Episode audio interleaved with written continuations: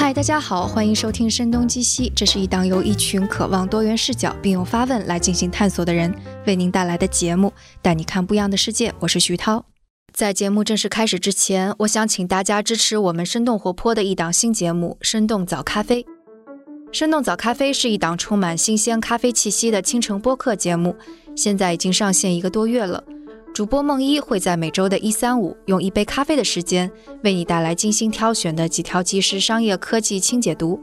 比方说，我们最近解读了陆正耀是否能够用瑞幸的方式来卖小面，是不是靠谱？也解读了小米想要当世界第一的雄心壮志。大家也可以听一下我们的片段。在这种情况之下，小米也开始布局印度、拉美、非洲等等海外新兴市场。雷军也亲自跑到印度的新德里带货，可能大家对他的那次演讲还有印象吧？Are you okay? Are you okay? 小米极致性价比的策略再次生效，毕竟当时这些新兴市场消费者的消费水平以及他们对于智能手机的接受程度，和2010年之后的中国非常相似。大家在各大音频平台上搜索“生动早咖啡”，都可以找到这档节目。声是声音的声，生动早咖啡。如果你喜欢这档节目，也欢迎推荐给你一两位朋友们，或者在各大平台给我们留言打分，这将对我们非常的有帮助。那言归正传，接下来请收听我们今天的节目。我们之前在节目中也探讨过，网络上的仇恨和恶意现在是愈来越盛行。之前我们会讨论到的一个原因，是因为仇恨、愤怒等情绪是更加容易吸引眼球、引发大家反应的。所以，基于流量的商业模式会让平台以及一些内容生产者倾向于生产和推送这些容易引起人们强烈情绪的内容。但不可否认的是，即使没有算法的推波助澜，其实恶意也是存在的。所以。我们想要从一个不一样的角度来看一看真实世界的恶意是怎么从普通人身上冒出来的。那这次不一样的角度呢？我们是想要去看看校园中的儿童青少年，他们本来应该像是一张白纸，但为什么他们中也会产生霸凌者，也会有恶意？那邀请到的嘉宾是友善校园基金的创始人和发展主任。程度，但大家都管他叫豆豆。他所创立的友善校园基金是关注性别教育和反校园欺凌，所以观察了很多孩子中的欺凌者和被欺凌者。Hello，豆豆，欢迎做客声东击西。Hello，Hello，各位声东击西的小伙伴们，大家好，很开心有机会来跟大家交流。希望今天的内容给大家能够有一些启发。嗯，其实我在做这次的功课之前，我还想了一下，我就想到，其实我小学在一年级到三年级的过程当中，也是受到蛮多的欺凌的，所以我其实一直是类似于被孤立的人的角色。因为这个选题，我就反过来想了一想，就是欺凌者到底是怎么样？我我似乎还真的从来没有仔细去想过这个问题。所以豆豆，你小时候是也有过这种被欺凌或者是欺凌的经历吗？对，当然是有的。可能很多的小伙伴或多或少在自己的青春期和童年的时候都会有这个被欺凌的这个经历，只是可能，呃，在我们生活的那个就是青春期的年代里头，大家没有这个概念吧。像我自己就是从事跟校园的性别友善环境和反欺凌的工作，已经大概十五年的时间了。嗯，但实际上这个过程中间，我觉得我自己也是不断的去认识这个事情的过程。包括就是我到一零年的时候，我们跟联合国教科文当时在国内做一些老师的培训的时候，那个时候我们要访谈，包括做调查研究。去访谈很多的，我们说的就是被欺凌当事人吧，他们的一些经验跟看法的时候，那个时候我才意识到，哦，原来其实我自己也被欺凌过。但其实，在更早之前，我觉得很多时候那个经验是被屏蔽掉了，就是我们的记忆其实有时候你是没有意识到，对对，你是没有意识到自己是被欺负的。就比方说是什么样的现象，你会觉得是正常的，不是被欺负的呢？我觉得欺负这个词是肯定会意识到的，就是自己被欺负了嘛，对吧？就是有，比如说别人排挤你啊，或者怎么样，会给你取绰号啊，或者怎么样。但我可可能欺凌这件事情，就是说啊，这是一个很严重的事儿，这是不应该的事儿。其实这个事情是我后来才有意识到，但之前就是被欺负这件事情，就是感觉好像在我们的这个生活里头，或者是从小的这个同伴环境里头，我当时觉得就是好像被人欺负。不是一件特别大惊小怪的事情，就当然自己也会被欺负，然后可能也看过别人被欺负，然后就是这种生活中间各种被欺负的场景是很多的，包括大人与大人之间，就对吧？你看到就是啊、父母可能跟邻居吵架，对吧？然后邻居可能，然后这个某个亲戚又欺负了另外一个亲戚，就这种欺负的概念，我觉得是比较普遍的，对。但是可能欺凌，就是我们认为说哦，就是什么叫欺凌，那他可能跟欺负还不太一样，所以我觉得这个也是在这个过程中间慢慢的一个意识的过程吧。那我感觉我小时候的经历应该是非常典型的被欺凌的。所以你当时的那个情况是什么样的呀？当时我应该就一二年级，我的同桌是一个被爷爷奶奶惯坏的小男孩他是会用削尖的铅笔往我身上扎的天哪，这个我也有，啊，是吗？是，然后他还会就是拿手来拧我的胳膊，拧我的腿，然后把我身上拧得青一块紫一块的。一二年级的时候就有这种情况呀。对对对，那他当时是因为有什么具体的原因吗？或者是嗯，当时他直接呃做这些行为，我的反应其实我已经不记得了，我只记得嗯是我父亲。当时夏天嘛，所以穿的短衣短裙的就能看到身上青一块紫一块。我爸就问我说：“这是怎么回事儿？”我就说谁谁谁干的。然后我就记得我爸就带着我去找他们家的家长了。然后找了家长之后，就发现他的爸爸妈妈其实是离婚了的，应该是跟着爷爷奶奶住。爷爷奶奶就很溺爱他，而且爷爷奶奶其中应该是爷爷吧，还是市教委的一个什么干部啊之类的，所以家里也比较觉得好像有点有权有势的那种，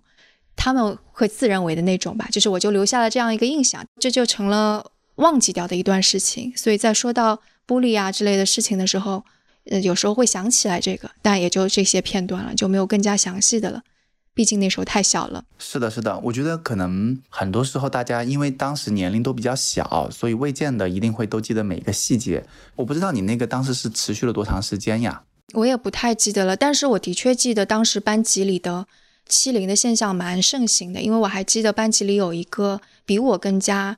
矮矮瘦瘦的小女孩，长得也非常的秀气，嗯，就经常会有人各种各样欺负她，推推搡搡呀。然后我当时就在想，原来我不是最受气的那个受气包，就他比我还可怜是这种比较也是很重要的。啊？是吗？对对对，因为嗯，就是我先讲讲我自己的经历吧。就是我其实是因为自己的性别气质，就是我们通常所说的偏阳刚或者是阴柔的气质。嗯当然，我们一般在比如说社交媒体上可能会更加用阳刚或者是女性化的气质，但实际上从啊、呃专业的角度来讲，我们觉得就是这个所谓男性化或女性化的这个气质这个说法本身，它还是有一些二元的指向的。嗯那嗯，更多我们会愿意说是一个偏向阳刚或者是阴柔，而不是说男性或女性化的气质。那我当时其实就是作为一个男生，在青春期的时候，比如说嗯，初中一年级的时候，就是变声期会比较晚，比较内向，可能也不是特别会表达自己。不是很懂怎么跟同学社交，我觉得是很多方面的原因。但有一点，就至少我觉得我可能不太符合一个就是大家所谓男孩子的一个外在的标准。对，就这个标准就是说你要活泼，呃，然后你可能要有很多的肌肉，你要很阳刚，然后声音很粗犷，然后你还打篮球。但实际上我可能也当时不是特别爱运动，我每次去这个上体育课的时候，其实常常就是不知道该自己玩什么，因为我可能不爱打篮球，但我想打羽毛球，可能羽毛球也不会分给我，通常是会让女生打的。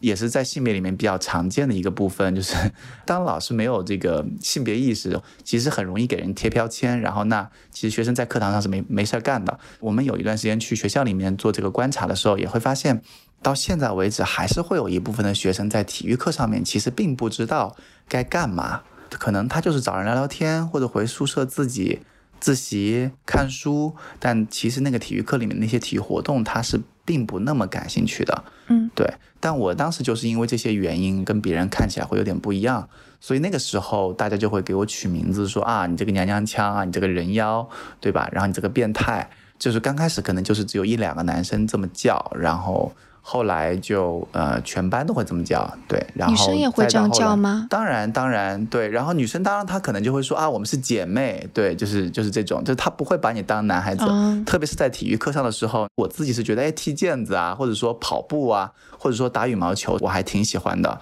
啊，包括乒乓球，但后来就是比如到高中这个情况就会比较好一点，就是老师他就把它放地上，然后大家就自己去选。另外一个就是同学层面，我印象很深的就是说每一次体育课不是要报数嘛，我们班当时是五十五个人，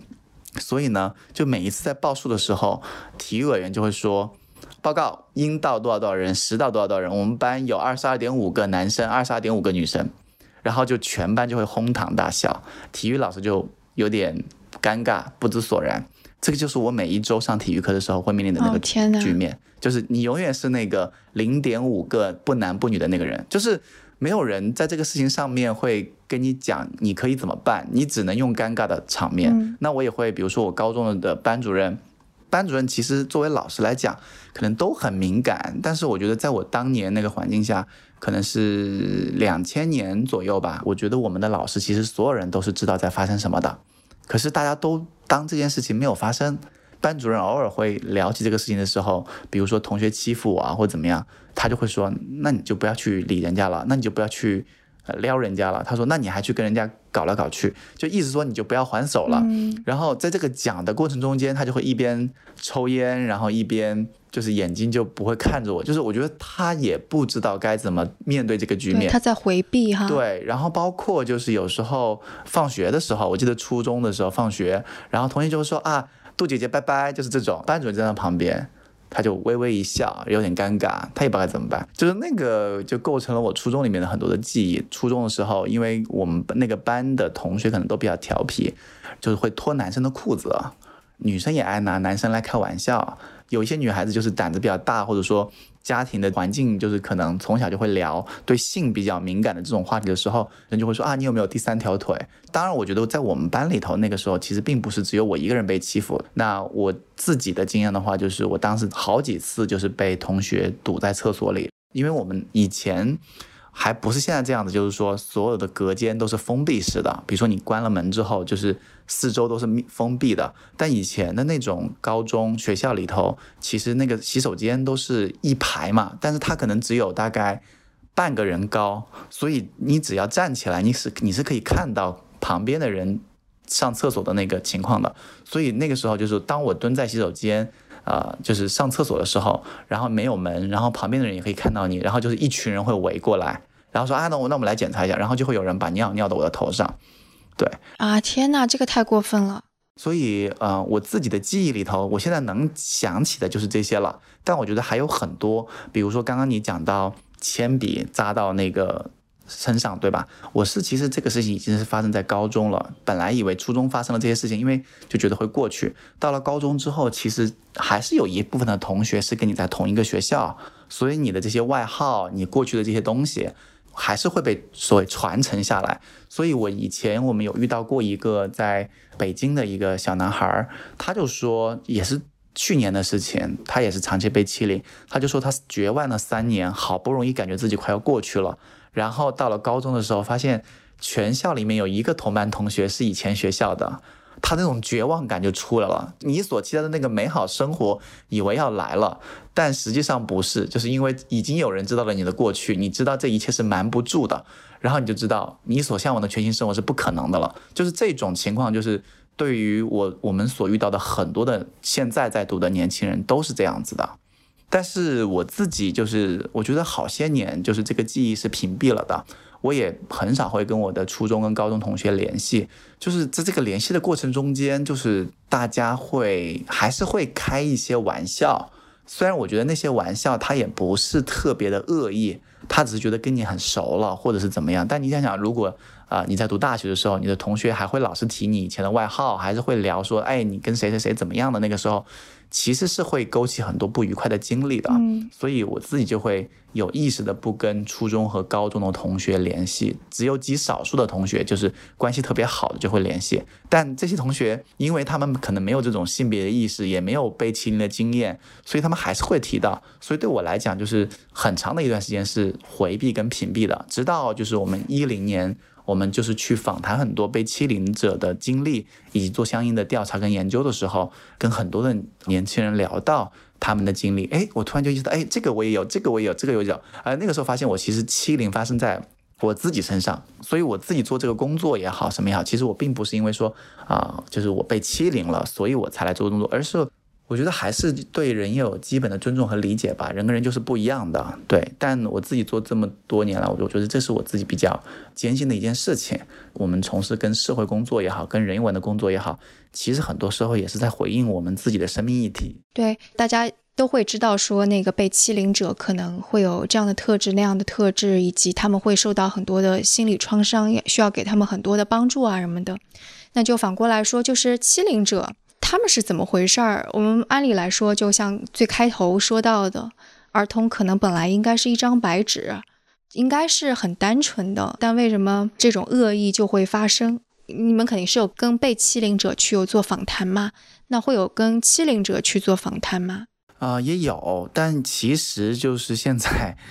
敢于承认自己欺负过别人的人其实还比较少，可能很多都是熟人了。像我们有些义工，他说啊，我当年我被欺别人欺凌的时候，其实我也欺凌过别人，可能这个中间就会有一些交流。而且欺凌其实这个问题比较复杂，就是被欺凌的原因可能会特别多种。可能大家都看过那个《少年的你》，在那个影片里头，其实他就讲了两个不同的主人公，一个男孩，一个女孩，他们人生里面都面临一些。困境，比如说啊，女孩子的家里面就是啊单亲家庭，然后妈妈要打很多份工，然后欠了很多债。男孩子也是，那个欺凌是属于就是关于家庭教养有关的。他当时就在讲学校里面有几个大姐大，对吧？就是他们组成了一个小团体，那那个小团体是啊经常会欺负别人的。这个里面还有跟从者，就是因为跟他们关系比较好，所以不容易被别人欺负，以及在这个过程中间可以获得一些资源的。我觉得这几个大姐大可能他们都是家庭环境比较好，然后父母都会比较迁就着惯着。然后其中我记得好像有一个场景，就是说，哎，老师还是啊某一个人跟其中的一个妈妈聊天，他们在家庭里面发生了一个场景对话。然后这妈妈就是说，她说没关系，她说大不了她就出国读书就好了啊，很纵容。对她有纵容，不管你做了什么，你都是有退路的。当孩子意识到这一点的时候，就可以毫无顾忌了。这是第一个。第二个就是。他在家里，你明显的可以感觉到，就是他其实是被捧为掌上明珠的，就是所有的家庭的这种呃事情都是以他为中心在转的。但是当你去到学校里的时候，去到社会里的时候，其实并不是这样子的嘛。所以他是需要通过欺负别人也好，什么也好，来建立这种权力关系和这种认可感和地位的。比如说，当我欺负别人的时候，别人不会还手；当我欺负的时候，别人会觉得我很厉害；当我欺负别人的时候，欺凌别人的时候，别人会觉得就是我在这个班级上是有地位的。我觉得一部分的人他是需要通过这种方式来获得在这个班级里面的一种关注，或者是一种中心地位等等。我但是我觉得这个只是欺凌里面的一个部分。像我自己的欺凌来讲，我觉得呃一定是会有这个原因的成分在的。比如说当时经常欺负我的。就是有一个男孩子，他们家的情况就是属于类似的，就是家里条件特别好，然后父母都是做官的，将来他也是要出国读书的。他在班级里面，他可能不只是欺负别人，他可能就是也会经常买东西给别人吃，家里好像跟老师的关系也很好。他在班级里面是很吃得开的。然后他也是特别能玩的，就是他也会经常比如带很多玩的东西回来，大家以他的话题为中心，所以他的那个存在感在班级里面是特别高的。所以我觉得很多的欺凌里面是跟家庭教育和教养是息息相关的。绝大部分的欺凌其实已经到了学校的时候是很难再来做所谓预防跟教育了，它跟家庭教育息息相关。但另外一方面，比如说从我个人的经验上来讲的话，我觉得还有一个就是性别的意识。就是说，你是怎么理解人跟人不同的？那性别只是作为一个角度。比如说，当一个人在性别气质上跟你不太一样的时候，比如说我，我当时可能在大家看来就比较女性化、比较阴柔、比较内向。当这样的一个人的时候，他在班级里面，我们是不是可以理解这样不同的人是 OK 的？以及就是我们不应该去拿别人所谓看起来的短板或者是弱势去开玩笑，甚至去戳别人的痛处等等。所以在我们那个班级里头，不只是我，比如说可能从农村来的，可能单亲家庭的，这些原因都是可能成为被欺凌的对象，情况还蛮复杂的。刚刚虽然我说儿童是一张白纸，但这个论断其实是没有那么对的，嗯因为我就觉得好像只要是就即使是小孩在一起，从一年级开始，他们进入一个班级，就会有类似于就是 人和人之间的关系啊，试试图有一种类似于等级结构就会慢慢浮现出来。嗯。然后我之前是没有这样的意识的，后来是应该是我儿子，他现在十一岁，但他小的时候在进入两三年级的时候吧，嗯。他回来跟我分析说他们班级里的结构是怎么样的，嗯，然后说嗯有一个小男孩儿就运动特别好，学习成绩也还不错，特别有号召力。嗯然后这个词语就叫 alpha male，意思就是最厉害的那种男性，嗯就有点像是一个大猩猩团体当中的那个猩猩王，就是 alpha male 的那个角色。嗯那个人一定是有绝对号召力的，的确，接下来就会有那种 follower 追随者，他一定会来拉拢你，或者是威胁你，然后你就希望成为他的朋友，这样你就不会被他欺负。是的，然后甚至你跟他成为朋友之后，你还会沾沾自喜。哎，我是这个 alpha male 的朋友，其他的就更加弱小一点、内向一些的人就会成为更加被挑出来的针对性的靶子。然后我儿子还跟我分析说，每一个小男孩都一定会被挑上，就被挑战过一次。那，这种时候你一定不能够哭，你一定要装作不在乎，然后之后人家就不会挑你了。就我听他跟我分析了之后，我特别惊讶，我还特意去翻了一些就是相关的书，嗯这个不知道是不是科学的哈，但就是说灵长类动物当中的呃男性群体，因为他是一定要去争夺资源啊，包括生存的资源、的性的资源等等其他的资源，所以就很容易产生这样子等级的所谓就是原始本能嘛，对吧？有一些研究跟观点是这当时这么认为的，但我觉得可能现在时代也不一样了嘛，它不需要我们每个人都去打猎，不需要我们去都去争夺那些匮乏的资源，我们现在需要不同的美，对吧？需要不同的呃所谓看起来好的力量，不仅仅是以掠夺性的、暴力性的啊、甚至是啊、就是这种压迫性的啊、来作为主导的一种嗯、这种力量吧。嗯，这个我觉得是嗯教育里面可能比较缺失的一块儿。是的，是的，对，就我说的那个我儿子班上的那个 alpha male，他上面有三个哥哥。这个小男孩在他们家其实是属于一方面父母亲会宠爱，另外一方面会各种各样被他的哥哥去压制住的那种感觉吧。就他一定要体现出自己也是同样强大，他才能够对抗住他的哥哥。所以我觉得他是把他习得的这个东西带到了学校里学校的这个班级里来。对，然后包括其他的就是小女孩，甚至是他们的邻居，两家人家关系很好的小女孩也会被他欺负，就自然而然，可能基因当中会有一个，这是一个方面，另外一个家庭是怎么去教育的，怎么去跟小男孩、小女孩说这个事情，也是蛮重要的。就像你刚刚说的一样，对，我觉得孩子从来不是一张白纸。其实他们在很小的时候，比如说现在已经有很多的研究，就是比如说性别意识来讲，或者社会化来讲，其实从三到四岁就已经开始了。我们常常有句俗话说“三岁看大”嘛。你看这个孩子他的性格，或者说他的这个一些行为方式，像我外甥对吧？就是两三岁的时候他就知道，就是谁是可以给他吃的东西，谁是可以。那个的，所以我觉得孩子在这个过程中，他很善于察言观色，不是我们所想的那样的一张白纸，而实际上学校里面的校园欺凌这种东西，它其实是家庭早期的一个环境的结果。比如说他在家里面观察到这种权力关系，他可以也很敏感的在班级里面快速的去学习。对，我觉得这个是蛮蛮有趣的一点，特别是我刚刚其实还想分享一个故事，是在我初中的时候，班上有一个女孩子，她声音特别粗犷，就是我们说的所谓男人婆，或者说那种男性化气质比较强的。她也会留长头发，但是她的长头发就会有一点爆炸头，然后人会比较胖，然后声音比较粗犷嘶哑。然后这个在班级里面讲话永远是最大声的那一个，扯着喉咙叫。然后班主任对他说：“你能不能不要那么大声？”这是最经常的一句话，对吧？声音小一点。然后他其实也、自己也是单亲家庭，然后就是爸爸好像是之前坐牢了还是怎么样，然后。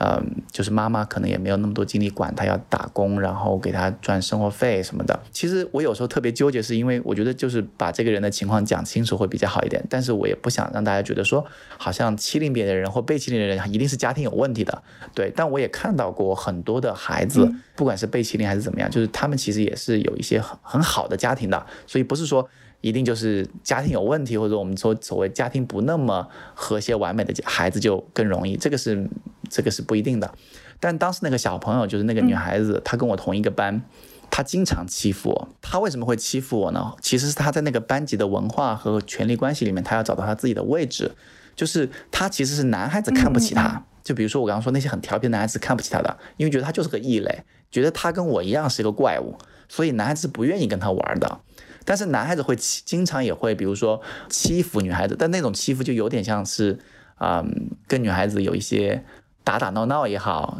对，吸引注意力也好，比如说就抢抢他的作业本呐，撩撩他的头发呀，对吧？然后就是这个，啊，抄抄他的作业，然后不把作业本还给他呀，然后就是搞一些恶作剧。但实际上这些女孩子呢，其实是也不喜欢这个。声音沙哑的女孩子，但是有一种情况，女孩是很愿意跟他待在一块儿，就是当男孩子欺负他们的时候，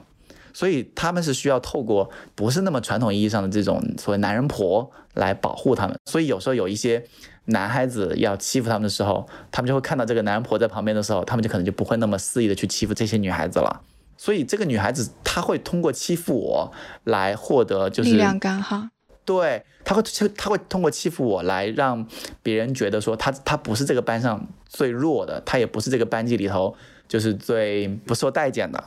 你懂吗？嗯，对。但实际上我当时在这个初中的班级里头，我可能也不是那个最不待见的，比如说可能我还是。啊，这个数学课代表，我可能还是卫生委员，跟交作业有关的，可能也得找我帮忙。所以这个就是学生的这种日常生活里面，其实它就是一个社会化的过程。你知道你什么时候该找人帮忙，你知道你什么时候不应该欺负别人。对，就是那个时候你想初中，对吧？然后也没有像今天这么互联网这么发达的情况下。孩子们其实就是在这个班级里面都在找自己的位置，我可以欺负谁，我要跟谁结盟，我要通过什么方式，所以最后就变成了什么，就是以他为首的有有一两个女孩子也会欺负我，但是这几个女孩子在班级上其实也并不受待见，但是他们也会通过保护女孩子来结成一些联盟，然后这些男孩子呢有时候也会跟我关系要好，对吧？就是他欺负我的时候是一回事，但是他。他比如他要交作业，他没有作业可以交的时候，对吧？他也会要跟我说好话，在那一段时间他就不会欺负我了。这个就是一个所有生态。所以很多我们说说欺凌也好，或者说很多跟学生的孩子的问题啊，其实是跟班级文化和班级氛围有关系。那个班级文化挺重要的。对对对，我觉得孩子其实在这方面特别的敏感。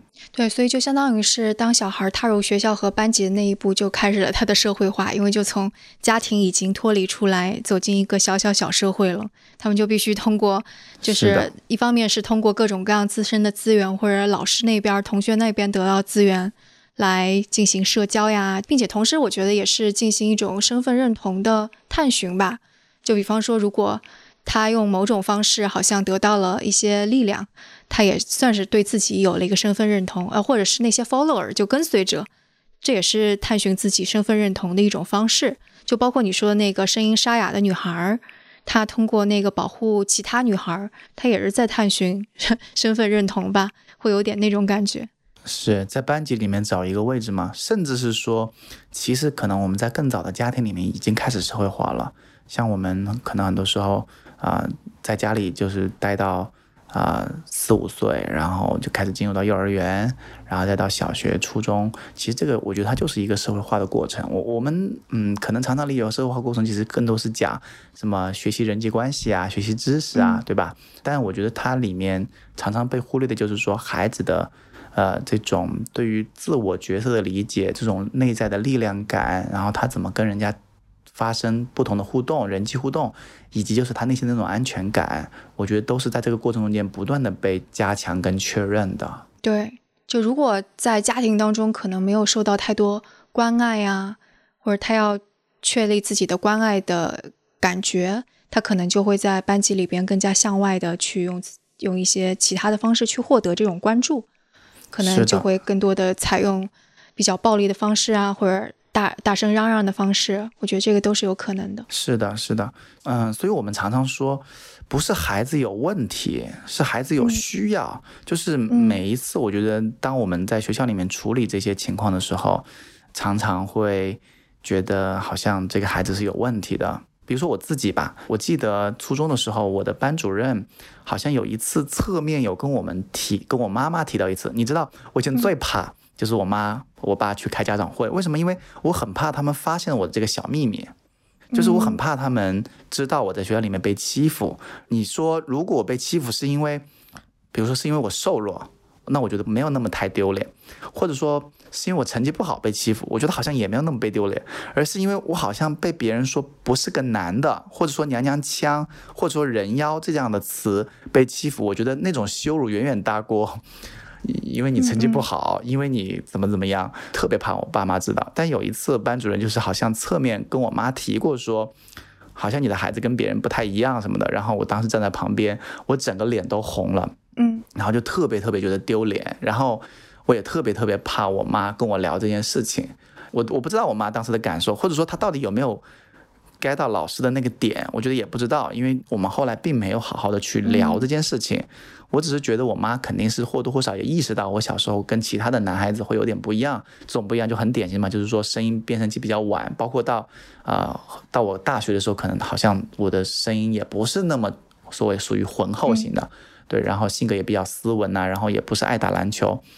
所以，嗯，我我觉得我妈是意识到的，但是我们好像没有就这个事情好好聊过。所以我当时也在想说，我不知道怎么去面对。其实对我来讲，就是我一个初中的孩子，没有人可以跟我讲怎么办的情况下，我要面对来自同学的否认跟排挤，然后也要处理所谓。内部的自洽的这个问题，我我到底什么才是好的，或者我我到底应该怎么样？我跟别人为什么会有这种不一样？我也有很多的疑惑，当然我可能也要处理跟我父母的这种感受和关系的东西。所以我觉得孩子很多时候是特别特别难、特别可怜的，就是他一个人在这个你说你可以说是黑暗中也好，或者这种困境中也好，他要去独自的去处理这种问题。这个也是我自己现在。特别愿意去做这个工作的原因吧，就是我很多时候能对这些事情能够感同身受。但是反过来，我觉得现在我们的家长也好，啊，还有就是呃老师也好，反过来到今天为止，绝大部分的人都会觉得是孩子有问题。包括我们去到学校里头，每次在处理这样的欺凌和啊就是心理健康的问题的时候，他们第一句就是说这孩子有什么什么问题？你是说被欺凌者有问题，还是说欺凌者有问题？都有欺凌只是结果之一，但实际上就是孩子有各种各样的行为问题。比如说，嗯，我们有一年前年吧，我们在杭州，我们在给老师讲座的时候，就会呃有老师跟我们讲说，他的学生从初中另外一个学校转来他们学校读高一，但是他已经两个多月没有在学校洗澡了。对吧？但这种就是看起来他不像是一个欺凌，对吧？在老师意义上，就是这个孩子有行为问题，嗯，卫生习惯不好是？对，卫生习惯不好，但就这就归为行为问题嘛，对吧？现在我们把欺凌单独来拿出来谈，国家也很重视。但以前这种所谓的打架呀或者怎么样，我们其实都是放在孩子的行为问题里头，对吧？那基本上这个孩子。在入学几个月之后，很快的就是说，宿舍同学不愿意跟他住一块儿，因为他因为不洗澡，然后就会身上有味道，就是床上也可能不是很干净。完了之后啊，同学可能跟他的关系比较紧张，然后也会因为这个原因排挤他，不爱跟他一起玩儿，他就变得更加的那个。另外呢，这个孩子可能也比较内向，不太爱说话。老师跟他约着聊的时候，他其实也他也没有说他自己的啊情况，反正就是不想洗澡。所以后来我们在。跟老师做工作坊培训的时候，老师突然讲起，他说：“哎呀，我，他说我在想这个事儿是不是跟性别或者跟欺凌有关系？”我们当时就说先不做判断嘛，但是我们就教老师怎么去去跟孩子接触，怎么跟孩子谈这件事情。过了两三个月之后，我们才发现，其实这个孩子他在初中的三年里面，他就是长期被欺凌，然后他跟我一样是有这个呃，就是在洗手间里面被脱裤子啊。被尿尿尿到头上啊什么的，然后也包括就是他洗澡的时候，他被同学反锁在厕所里头，把衣服拿走了，把热水给关了。秋天冬天的时候，在洗手间里面待一整个晚上，这是他初中三年的经历。然后完了之后，这也是为什么就是他在寄宿学校里头他不敢去洗澡的原因。表面上就是老师如果没有这种对于欺凌、对于性别的这种敏感性，所谓友善和友好的老师，他一定是具备这种敏感性的。他发现了孩子的一些行为问题的一些线索之后，他会很快速的关联起来，说这个孩子可能是有某些背后的一些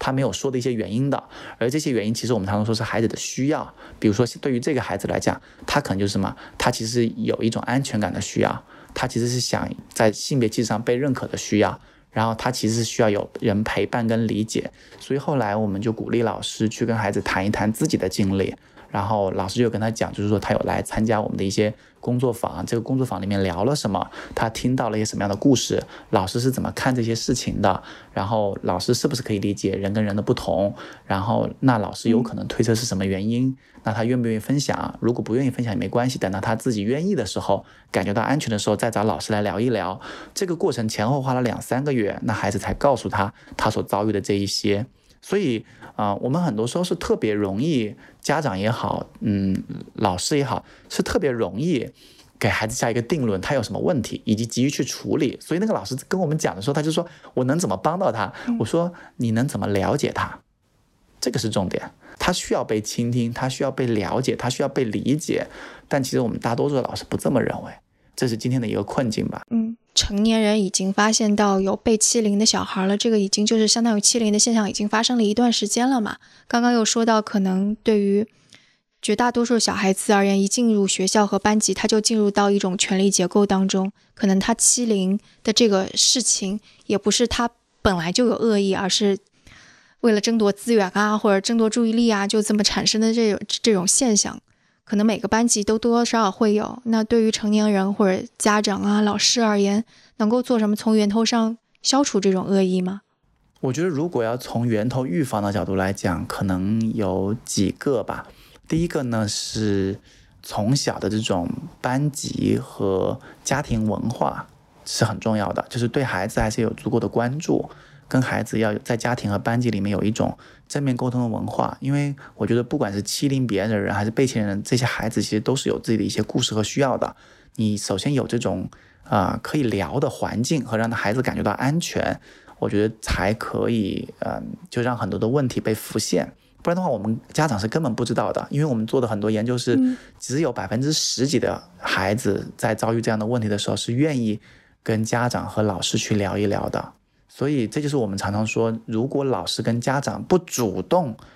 去表达这种友善，表达这种态度，其实孩子是根本不会愿意跟你讲这些东西的。对，所以我觉得就是这种开放的环境。第二个，我觉得很多时候就是，嗯，在预防这种欺凌的时候，我觉得是主动的要去谈论这些问题，而不是被动的等孩子来跟你讲。比如说，啊、我觉得老师跟家长其实很多时候是可以分享自己的经历，比如说以前我们是不是也被欺负过，对吧？那在被欺负的时候，我们的需啊、我们当时的感受是什么？然后我们啊、当时是不是也很渴望被帮助？对吧？那这个时候可以告诉孩子，当你遇到这样的情况的时候，其实你是可以向寻求帮助的。所以很多时候，当欺凌发生的时候也好，或者说我们抑郁啊、双向啊、自杀呀、离家出走啊，还有很多很多的小秘密，对吧？那这些小秘密，其实很多时候，其实最考验的其实就是亲子关系，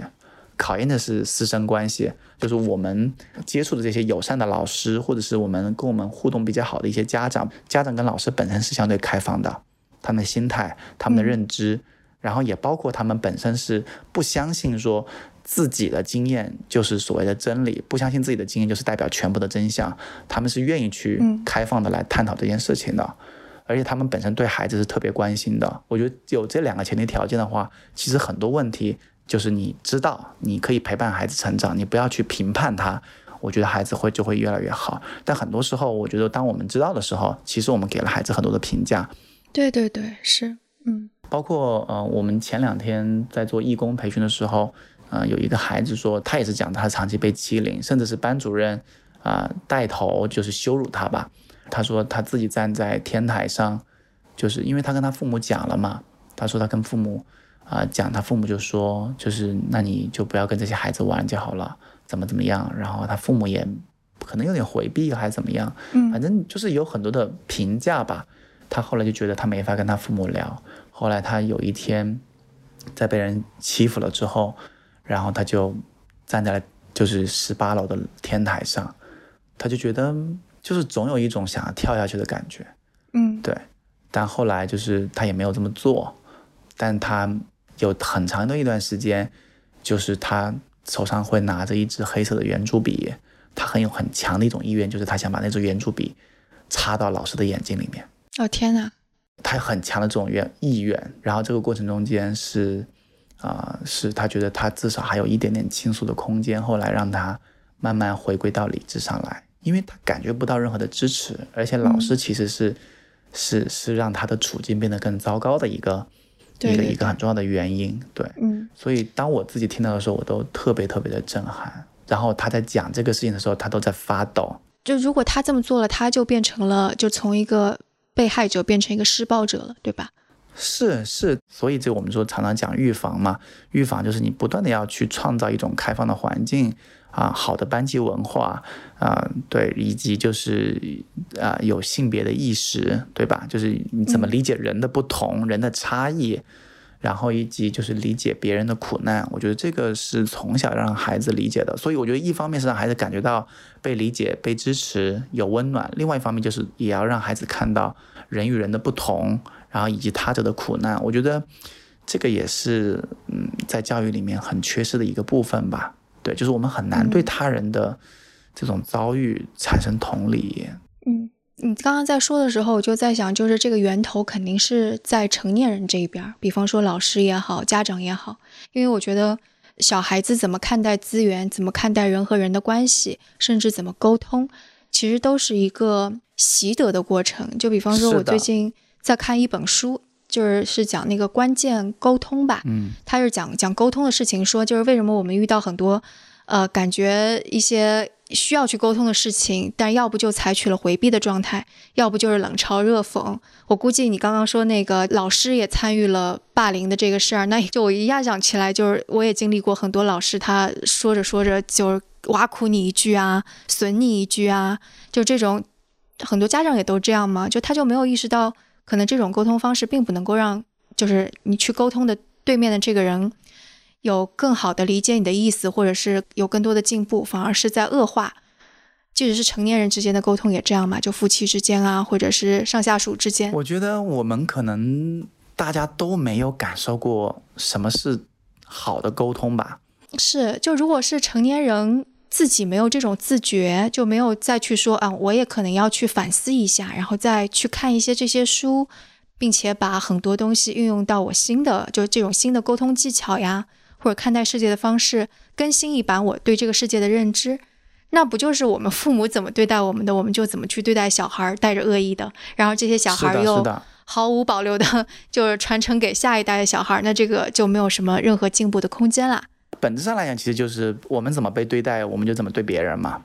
对吧？就是生活上我们很多的议题，对吧？比如说对待。择偶的问题上，对待生男生女的问题上，对待孩子怎么面对这种职业选择的问题上，在对待感情的处理上，我们自己是怎么过来的？被父母对待，可能我们就想说，哦哦，原来可能我们父母做在这方面做的不够好，那我在他的基础上能不能突破一点？但其实某种意义上来讲，可能跟原来还是差不多的，因为我们没有一种视野打开，一种想象，说我们还可以对别人怎么样。要要多看多听，当然，比如说你刚刚讲看书反思，但我觉得我们也要通过很多的学习，然后父母要有一种自我的突破，包括里面我觉得有一个很重要就是关于怎么表达。其实我们很多，我们常常说一致性表达嘛，就是在欺凌也好，或者在家庭沟通里面，很多时候这种一致性表达很重要。就是你明明你的目的只是想表达你的愤怒，你想表达支持，你想表达你的某种需要，但最后的那个结果是什么？是别人感受到的不是你的需要和愤怒，别人感受到的是什么？感受到你的不友好，感受到你的伤害，感受到你的怨恨，就是这个不是一个。很好的一个沟通互动的模式，所以在这个里头，我觉得成人也好哈，老师也好，或者说是家长也好，还是孩子也好，我觉得都是这样的。就一方面就是我们自己怎么更好的表达我们的感受、需要和一些观察，对吧？哪些是事实的部分？嗯嗯嗯。哪些是情绪的部分？哪些是我们的需要？这种需要是不是就是一定是别人要满足的？另外一方就是包括被欺凌者也好，或者弱势的那一方也好。他是不是懂得适时的求助以及表达感受？我现在跟很多的年轻人相处，不单单是被欺凌的人，或者说我们的当事人，也包括我们的义工。我普遍感觉到，现在就是九零后、零零后的孩子，嗯，就是其实极其的不太会表达自己的感受。很多时候，我常常会听到说，大家觉得，哎呀，现在的孩子都特别的自我，然后很不在乎别人的看法。我觉得，当然这是一面，但我觉得某种意义上来讲，就是这些孩子也很敏感，也特别在乎别人的看法。所以有时候在跟这些，包括我们遇到一些欺凌当事人的时候，其实你可能讲的那句话都是一很普通的话，但是他可能其实在脑子里面他已经翻译了三百六十五回了。对对对，就是是，对，就是特别的敏感。但是当他有这种敏感的时候，他不知道怎么把自己的这种猜测和这种想法表达出来。就是如果是我的话，我可能就会说，那是不是我没有做好，或者说那我是不是要怎么怎么样，或者说那你是不是什么什么意思，对吧？我可能会去再确认一下。可是这些孩子他不会这么表达的，他就觉得既然你这样，那我就怎么怎么样。就是我们有很多的预设，我们可能不会主动去表达，我们不知道怎么去做很多的正面沟通，而这些东西其实它也助长了欺凌变得更加的严重，或者往一个更加不可控的负面的方向发展。哎，为什么呢？为什么就你说那个被欺凌的小孩不会沟通，反而会助长欺凌者呢？我觉得我们从工作或者说从处理欺凌的角度来讲，我们是不能够。啊，对欺凌者有任何的二次的，就是要求。一旦有要求的话，就是我们对弱势那一方有一些明确的要求的话，其实是很容易。呃，让对方感觉到这是一种评价以及伤害的。嗯嗯。比如说，我们老师其实有时候在讲说，那你要不要不要跟他玩啦？那你是不是自己可以做好一点啊？他们为什么不欺负别人，要欺负你？可能老师本身也没有这种恶意，他只是觉得说，哎，我讲这话，你是不是要想一想这一点？或者说我讲这个的时候，你是不是可以不这么做，就会帮助你的处境变得更好？那老师的想法可能他也是比较友善的。但是老师可能没有意识到，对于一个已经就是被欺凌，已经就是面对很多的无助和，就像我刚刚讲嘛，就是当我们在那个初中的那个经历里头，各我既要处理自己的冲突，然后和自我自洽，我也要面对来自同学、老师的评价，我还要面对怎么跟我父母去处理处理那种微妙的关系的那种状态之下，我还面对来自一些外部的评价的话，其实很多时候会被觉得说这是一种。进一步的要求和评价吧，所以孩子会进一步的加强这种自我否定，所以我觉得这个要慎重。但是从应对欺凌的技巧，从个体上来讲，的确好的沟通是可以防止欺凌，就是往一个更加严重的方向发展。比如说，当他被欺凌的时候，跟他怎么更好的跟老师进行对话，他怎么让老师更重视这件事情，包括他在被欺凌的时候，他是不是敢于把自己的欺凌的经历讲出来。因为很多时候，其实孩子就是在开玩笑嘛，真的就是大家都觉得自己在开玩笑。可是问题是，你的那个玩笑，在我的感受是怎么样的？我觉得这个是在班级里面要建立一些对话。所以，嗯，之前我在网上有看到过一个视频，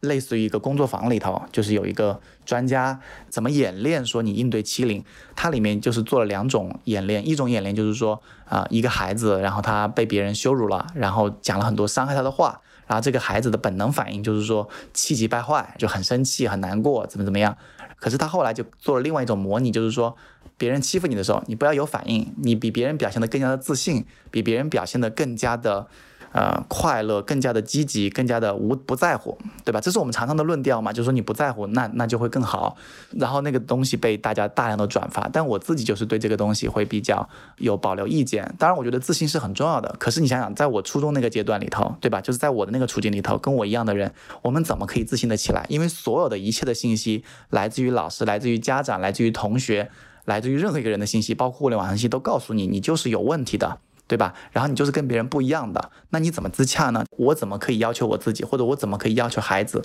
在这个时候变得更加自信、更加强大、更加不在乎别人的看法呢？就有的称的就是一些平凡的恶，我就在想那个，嗯，平凡的恶，嗯，我们办公室在那个胡同里边，有的时候就是胡同里边很小嘛，可能一辆那种送货的快递的车就能把胡同给堵着，嗯，然后我经常会听到有一些胡同里的大爷呀，就在骂那些人。我觉得这某种程度上，它也是一种欺凌，对吧？是。但你说这个大爷可能真的有多恨这个 送快递的人吗？其实也未必。但如果是一个小孩子，他看到啊，原来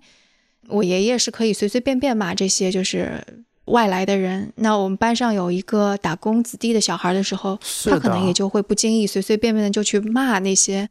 打工子弟的小孩了。是的，如果他听到父母亲在随笔评价啊，说那个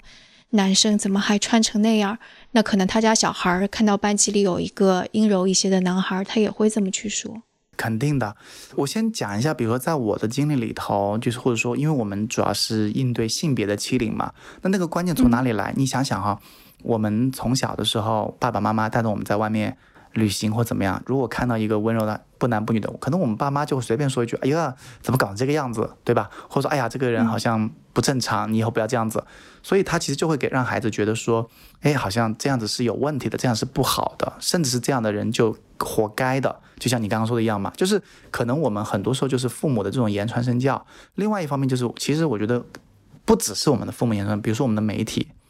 对吧？我们媒体包括现在今天互联网环境里头，我们可能不太关注于事实到底在发生什么，而是说，就是因为我我经常听到就是吃瓜这个概念，就是我自己其实不是一个。很擅长用互联网的，因为我觉得互联网还蛮消耗时间的。但是呢，我就经常会听到各种新词，我老是要跟我的同事和义工们学习各种各样的新词。然后那个，对啊，那个就我我老想吃瓜是怎么个吃法？因为比如说有一个事儿出来了，对吧？然后我就发现，其实如果真的要好好去了解这件事情的话，其实需要很花时间的。我怎么能够吃瓜呢？对吧？但是实际上，大家的吃瓜这个心态的背后，就是说，其实我不需要了解事实是什么。只是因为这个人我本来就不喜欢，或者是因为我本来就对这个事儿就持这种看法，所以我就可以怎么样？呃，包括就在性别里头，比如说我们的广告，你看那些卖洗衣粉的广告，或者是卖卖菜的广告，现在最近不是有很多那种卖菜平台嘛？这些广告里头，其实它就是不断的就是在强化说女性的这个。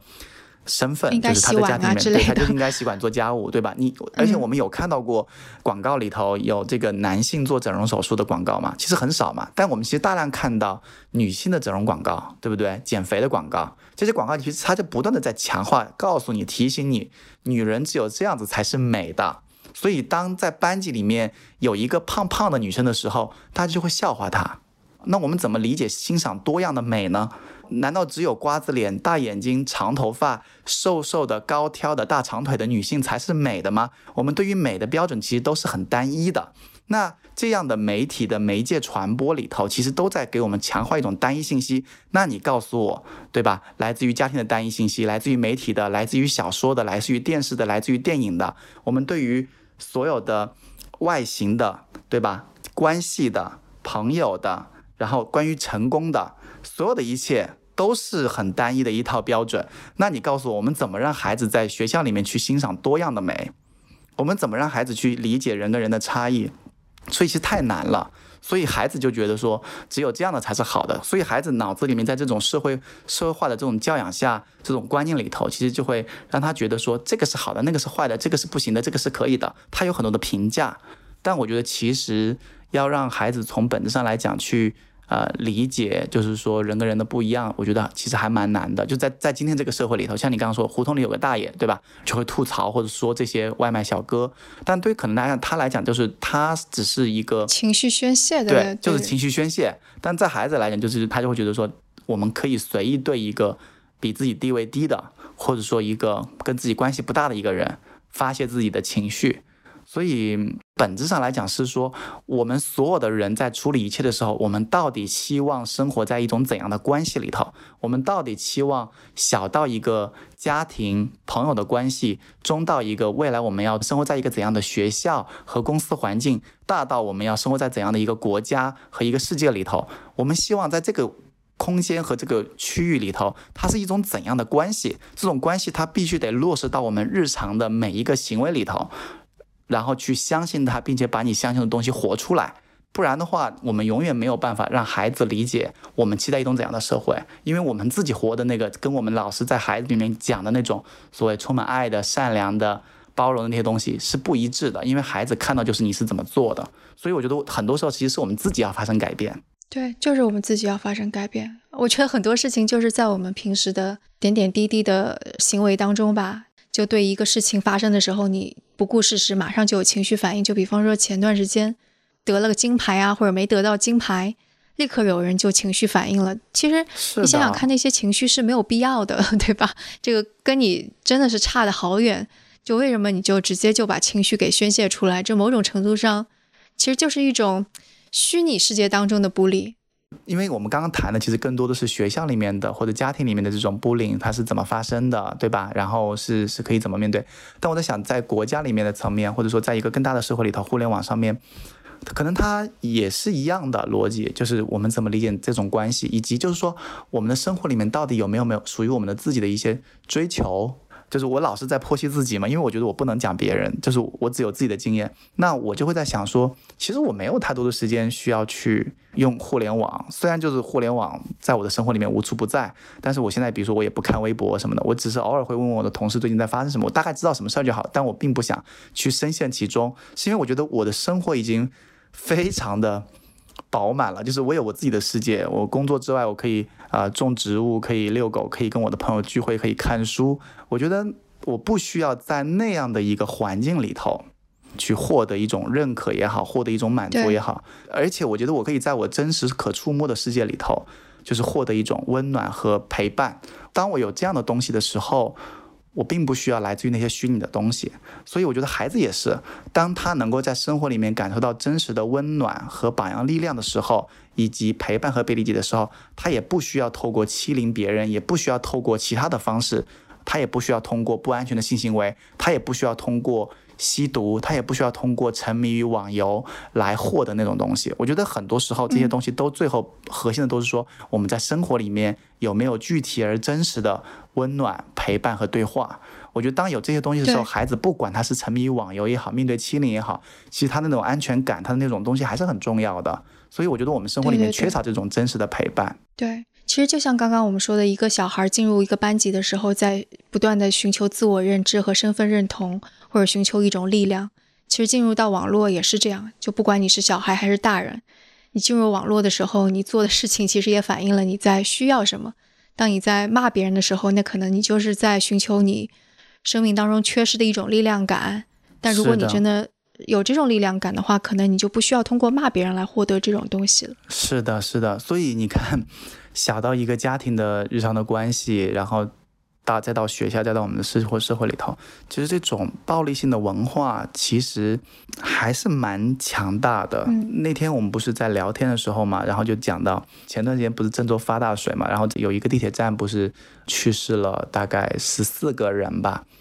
呃，好像有有一张图流出来，是说有一些人去献鲜花，然后那个那鲜花被一个围栏给围住了，就看不到了。但是啊，即便是这样，但是还是有很多人去献花。到后来就是有人把这个棚给拆了。到最后我看了一张照片，就是从啊那个空中航拍的一张，就是那个鲜花已经献了很长，我估计至少有十来米吧。我就特别被那个感动，就是在今天的这样的一个环境下面，这样的一张图能够让很多。温暖的陪伴性的东西，就是在今天的互联网空间里也好，在今天的我们日常家庭生活里面哈，我觉得其实可以让我们感觉到温暖的。然后我就看到一个视频里头有几个妈妈带着他们的孩子去献鲜花，在那个过程中间，就是孩子里面就是生出了一些温暖的人性的温柔的一些力量。我觉得当他感受到说妈妈其实带着我去献鲜花的时候，可能我不认识这些人。然后可能我也不了解这些人，我也不知道鲜鲜花意味着什么，但至少妈妈在向我传递的是什么？不认识的人，他们生命去世了，也值得被我们记住，也值得应该去关注，也值得我们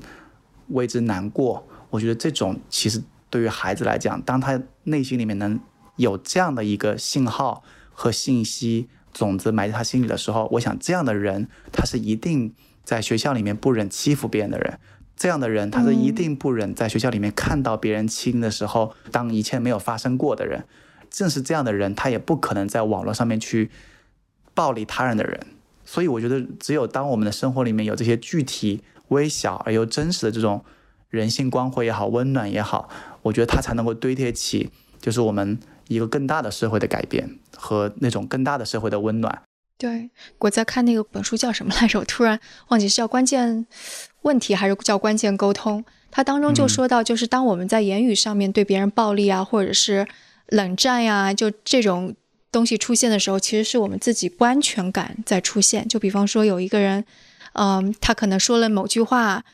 你可以去善意的去说啊，他只是无心之言，或者你可以恶意的去揣测。嗯嗯。一旦你是恶意的时候，一定是表示你是。有不安全感在这里了。那对于你在说话的人，你看到对面的这个人说出了恶语相向的，你也知道说啊，他是在处于一种不安全状态下。所以那本书当中，我读完之后还蛮感触的一点就是，我们不要老是说，嗯，有恶意的这个人他就不可救药，就是全都是他的错。其实有的时候，因为沟通是双向的嘛，它当中很重要一点是，当你发现对方在恶语相向的时候，你要感受到啊，他是处在某种不安全的状态下，然后你是可以有力量去消除他的不安全感的。就无论你是在一个夫妻的对话当中啊，还是一个熟人的上下属的这种交谈中，或者朋友的交谈中，当然可能这个。就是如果在陌生一点的环境，我不知道哈，因为我也只是刚看了这本书，我觉得这个还蛮重要的。所以如果我们在生活当中都能够这么去沟通，就比方说妈妈跟小孩，或者是爸爸跟小孩，或者是爸爸妈妈之间，都是能够用这种觉察到对方有不安全感，然后我用言语沟通的方式抚慰你，那小孩子就会有更多的关爱感，然后他再去跟别人沟通的时候，他就会用善意的方式去对待别人。然后别人即使用恶语相向的时候，他不会，我也恶语相向过去，就造成一个暴力的激化。而且就是如果用这种的视角去看的话，那在学校当中，可能受害者就不光光是被欺凌的小孩，那些欺凌者，他某种程度上也是一种被害者，因为他缺失了，可能肯定是缺失了某种关爱，或者不知道用什么样的工具箱去对待自己复杂的情绪，或者他。在某种压力下，不得不成为一个追随者，可能内心也是痛苦的。所以我觉得，嗯，成年人应该这么去看，而且要有所改变，一定是每个成年人自己先做出一些改变吧。成年人还是得要身体力行，成为那个模范，而不是只是说。是的。那我们今天的节目就先到这儿。我想，可能关于霸凌啊，或者是恶意从何而来啊，或者霸凌者在。就是在多年之后，嗯，究竟会怎么去反思？大家肯定有很多想法，所以大家也可以在评论区和我们做个互动。当然，如果大家有什么问题想要问豆豆，或者是更加实际一些的问题，也是可以可以给我们写评论或者写邮件。我们的邮箱是 etwstudio@gmail.com。那今天非常非常感谢豆豆跟我们讲了这么多。好的，好的，谢谢，也很开心有机会能跟大家一起来聊聊。这个话题，希望下次还有机会能够聊更多。那我们下次节目再见，再见。